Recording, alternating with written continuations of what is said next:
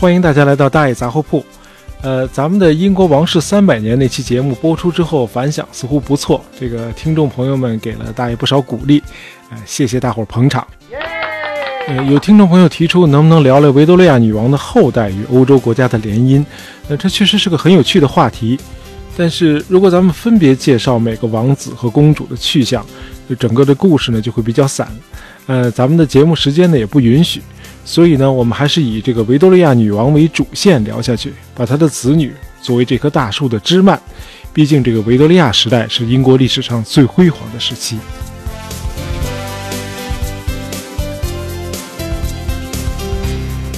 咱们在第三十三期节目里提到了英国的威廉四世国王。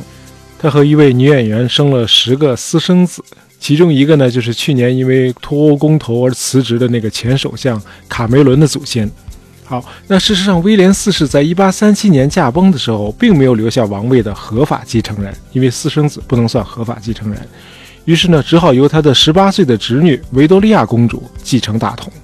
那么，在这个维多利亚公主登基之前的一百二十三年里头。这个历代英国国王，同时还是德意志地区汉诺威王国的这个选帝侯，就是说，一个多世纪，英国和德意志的汉诺威都是处于两国共主的状态，一个人同时是两个国家的国王。这种事儿在英国历史上非常平常。你比如说，詹姆士一世，他既是英格兰国王，又是苏格兰国王。那么在咱们中国听起来确实是非常新鲜啊！这就好比唐玄宗既是中国皇帝，同时又兼任日本天皇，简直是匪夷所思嘛！但是在欧洲，这完全是常态，因为各国之间不是互相结婚嫁女儿就得互撕，那还不如结婚呢。而你一旦开始联姻，这各国王室间的血统势必就会形成这种你中有我，我中有你的局面。这也就解释了为什么这个欧洲的童话书最后总会说到王子和公主从此幸福的生活在一起，因为王室通婚太平常了。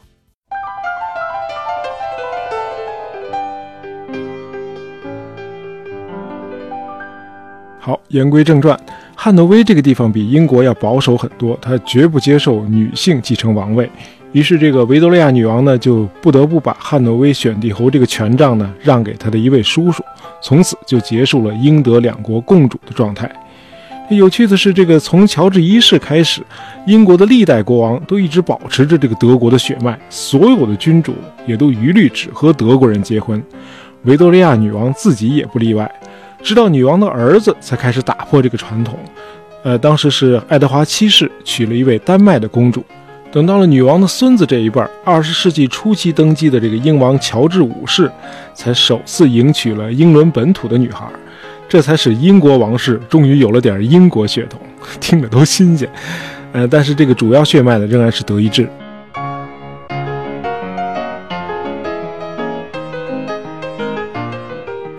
继承大统的时候，这个维多利亚女王才十八岁。换了你，处在这个年龄，而且还没有高考的压力，你最关注的是什么？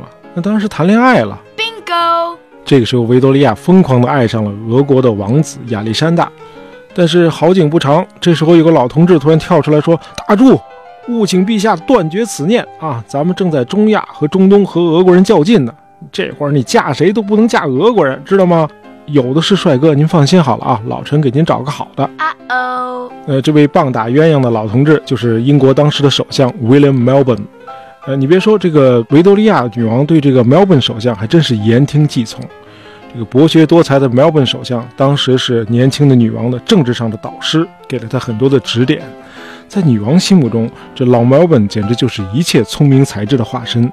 从他那里，维多利亚女王了解到，这个君王必须珍视和呵护君主立宪这一英国独创的伟大传统。好，两年以后，另一位女王心目中的聪明才智的化身登场了，她就是女王的真爱，比自己小三个月的表弟，德意志公国萨克森古布古塔的阿尔伯特亲王。应该说，在咱们这个世界上是没有完人的。如果非要找出几个来，那这个阿尔伯特亲王就算一个。一八四零年和这个维多利亚结婚之后，阿尔伯特亲王的身份虽然仅仅是女王的配偶，但事实上，这位出生在巴伐利亚的德意志帅哥却是统治了英国长达二十年之久的一位无冕之王。他曾经辅佐历届首相力推这个英国的教育改革，并且在全球范围内推行这个废奴运动。英国的军舰在大西洋上到处追杀这个贩卖奴隶的船只，哎，就是阿尔伯特的主意。啊，他虽然谏言，但是绝不干政。他用自己谨慎的言行来捍卫英国的这个君主立宪制度。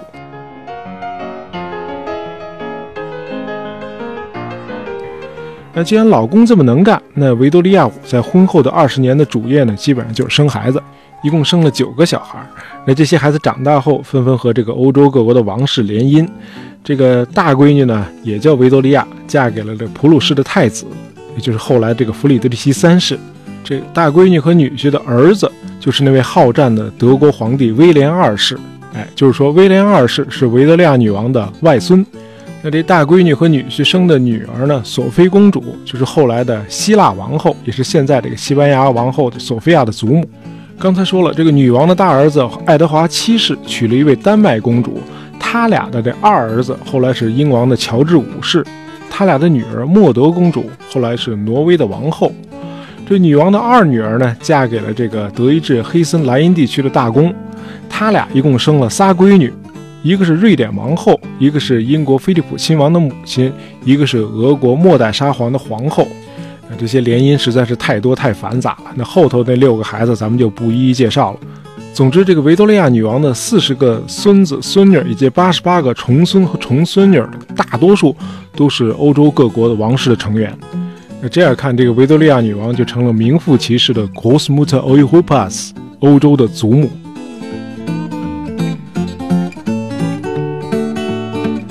好，这些都是后话了。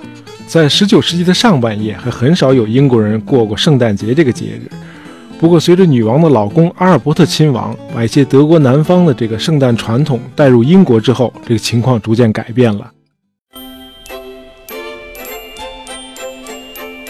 一到圣诞前夕，阿尔伯特亲王就和孩子们一起动手装饰一棵华美的圣诞树。这个王室呢，一向是这个英国社会生活的典范。于是，这个来自德国的圣诞习俗很快就传遍了英伦三岛，圣诞节成了维多利亚时期英国人最重要的节日，继而又普及到英帝国广大的殖民地地区。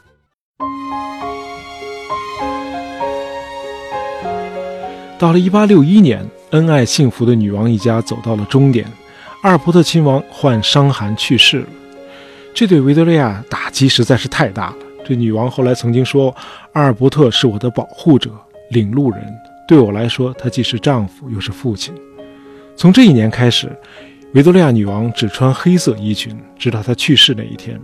丈夫去世以后，维多利亚多数时间都住在温莎城堡，以至于有了“温莎寡妇”这个绰号。按照惯例，英国议会每年开幕时，英国国王都要发表开幕讲话。但是在阿尔伯特去世后的四十年里，维多利亚女王只出席了七次开幕式。应该说，维多利亚女王在她的一生中还是模范地履行了这个立宪君主的职责，从不越权干政，严格遵守了二百多年来已经形成的这种君王统而不治、国家全在议会的原则，因此这个深受国民的爱戴。同时呢，她还是那个时代道德风尚的典范。她既是贤妻，又是良母，是一位优秀的家庭主妇。她自己生活严谨，工作勤奋，对家人和臣民充满了责任感。在许多英国人眼里，她就是那个时代的缩影，因此也就有了维多利亚时代这个历史名词。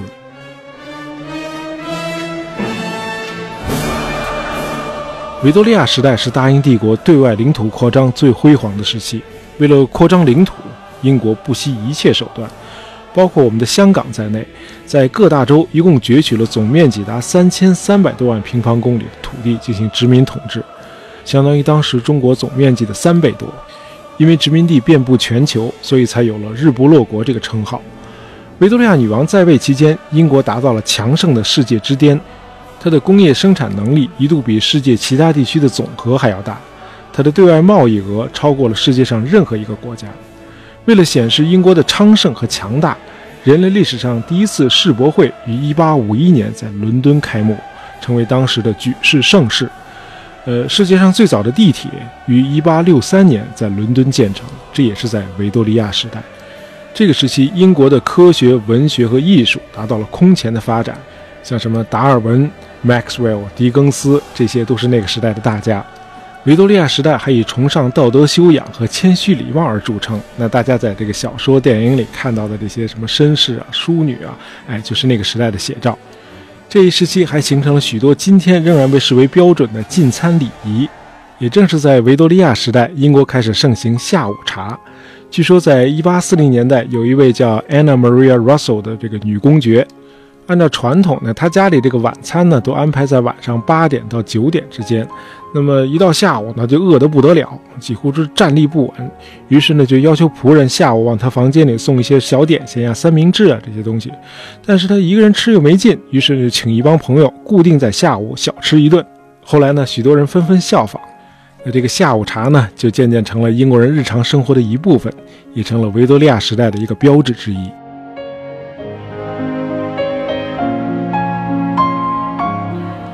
一九零零年十二月，虽然身体不好，这个维多利亚女王呢，还是坚持去了这个怀特岛 （Isle of Wight） 这个地方呢，是她和已故的丈夫阿尔伯特最喜爱的休假地。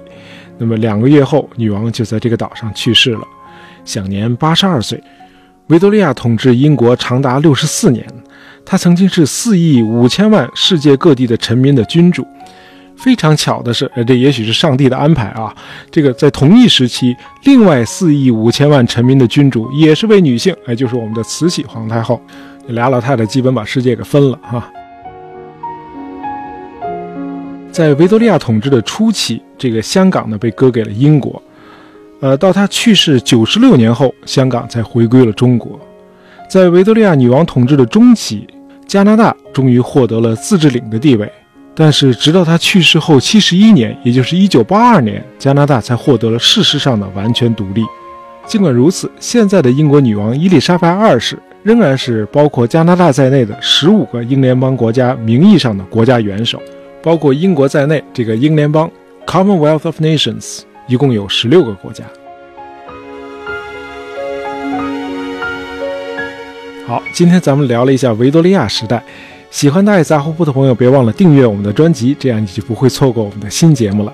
感谢大家收听，咱们下期再见。